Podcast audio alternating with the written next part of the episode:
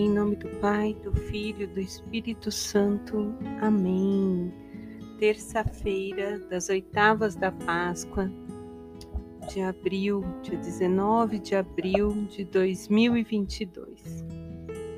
Que alegria que o Espírito Santo possa nos acumular de amor, de sabedoria, de entendimento daquilo que a palavra do Senhor vem trazer para nós nesse tempo que possamos ser renovados.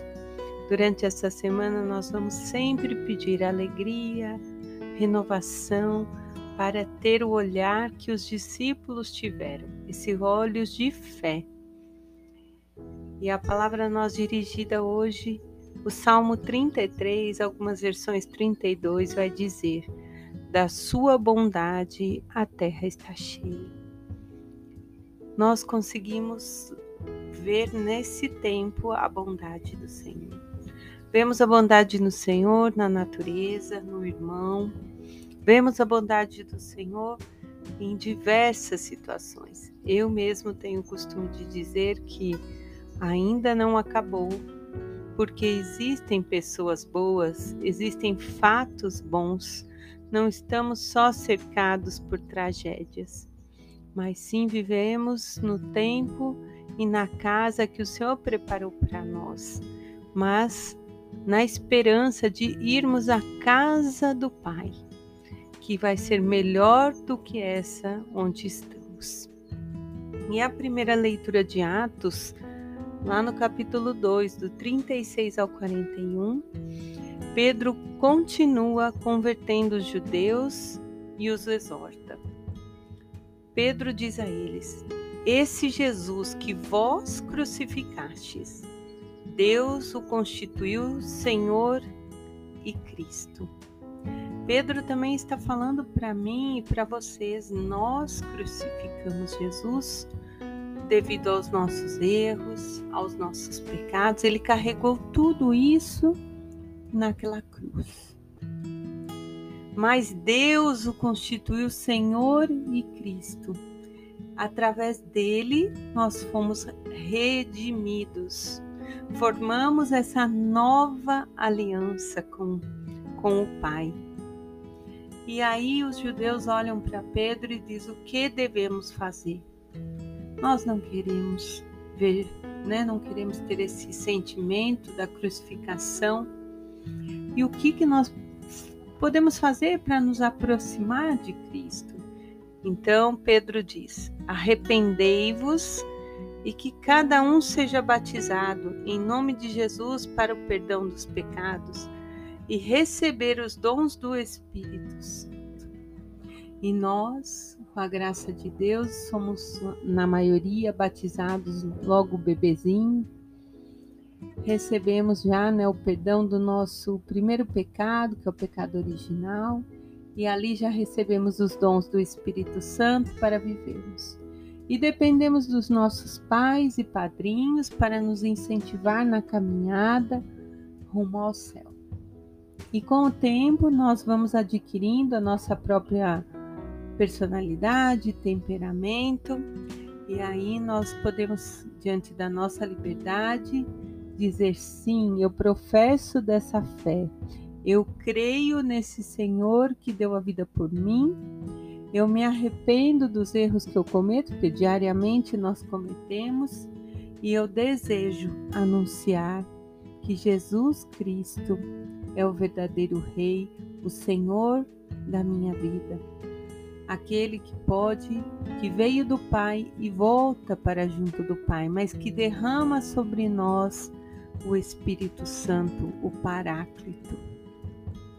E diante dessa liberdade, nós, cristãos católicos, daí podemos receber o crisma, a confirmação do nosso desejo de permanecer como apóstolos, como anunciadores da boa nova, levando a alegria que Cristo pede, porque a marca do cristão é a alegria. Nós temos que conquistar o outro através da alegria, porque somos a imagem e semelhança do próprio Cristo. Nós temos em nós a marca do sagrado. Então nós temos que pedir todos os dias a graça de perseverar e sermos anunciadores como Pedro e os demais apóstolos. E na, no Evangelho de João, capítulo 20, do 11 ao 18, vai nos dizer que naquele dia Maria tinha ficado perto do túmulo do lado de fora chorando. E ela enxerga dois anjos vestidos de branco sentados onde tinha sido colocado o corpo de Jesus, um à cabeceira e outro aos pés. Os anjos então perguntam a Maria: Mulher, por que choras? E ela responde: Levaram o meu Senhor e não sei onde o colocaram. Quando ela vira-se para trás, ela vê Jesus em pé e ele diz: Mulher, por que choras? Quem procuras? Pensando que ele fosse o jardineiro, ela diz: Senhor, se foste tu que o levaste, dize-me onde o colocaste e eu irei buscá-lo. Então Jesus fala: Maria. E imediatamente ela voltou-se e exclamou: Rabuni, que quer dizer mestre. Aí Jesus diz para ela: Não me segures, pois ainda não subi para junto do Pai. Mas vai dizer aos meus irmãos: Subo para junto do meu Pai e vosso Pai, meu Deus e vosso Deus. Então Maria Madalena foi anunciar aos discípulos: Eu vi o Senhor e contou tudo o que ele lhe tinha dito essa passagem tão bela, tão linda, sempre me faz refletir sobre dois fatos que para mim é muito importante. Primeiro, a intimidade. Ser chamado pelo nome. Jesus me chama, Grazi. Jesus te chama pelo nome. E ver a partir daí com os olhos que Maria Madalena viu Jesus não está mais naquele corpo desfigurado, ele tem um corpo glorioso, ressuscitado. Nós não podemos vê-lo dessa maneira, mas a cada Eucaristia, olhar para aquele pão consagrado, é reconhecer ali o corpo, sangue, alma e divindade de Cristo, porque Ele está vivo para nós. Ele está ali se faz presente naquele momento, ele pode, não só naquele momento, porque ele está conosco a todo tempo, mas ali a sua presença real, onde nós podemos abrir e entregar o nosso coração plenamente, como Maria fez, Mestre, Senhor, nos derramar diante dele. E às vezes não precisa falar muito, basta reconhecer que Ele está em você. Mestre, Senhor, com carinho, com amor, com admiração. E um outro fato é que Jesus diz: Vosso Pai e meu Pai, meu Deus e o vosso Deus. Mostra exatamente o que Pedro diz: fomos redimidos, passamos a ser filhos adotivos do Senhor. Não somos mais criaturas, mas somos filhos.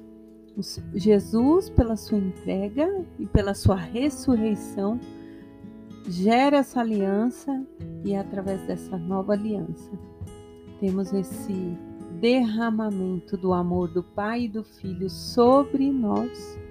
E nós muitas vezes desperdiçamos. Deixamos passar quando todos os dias eles se fazem presente. Portanto, inicie e termine o seu dia com esse sinal que nos leva e que nos mantém unidos à Trindade Santa, que é em nome do Pai, do Filho do Espírito Santo. Amém. Selamos o nosso encontro com o Senhor a cada dia.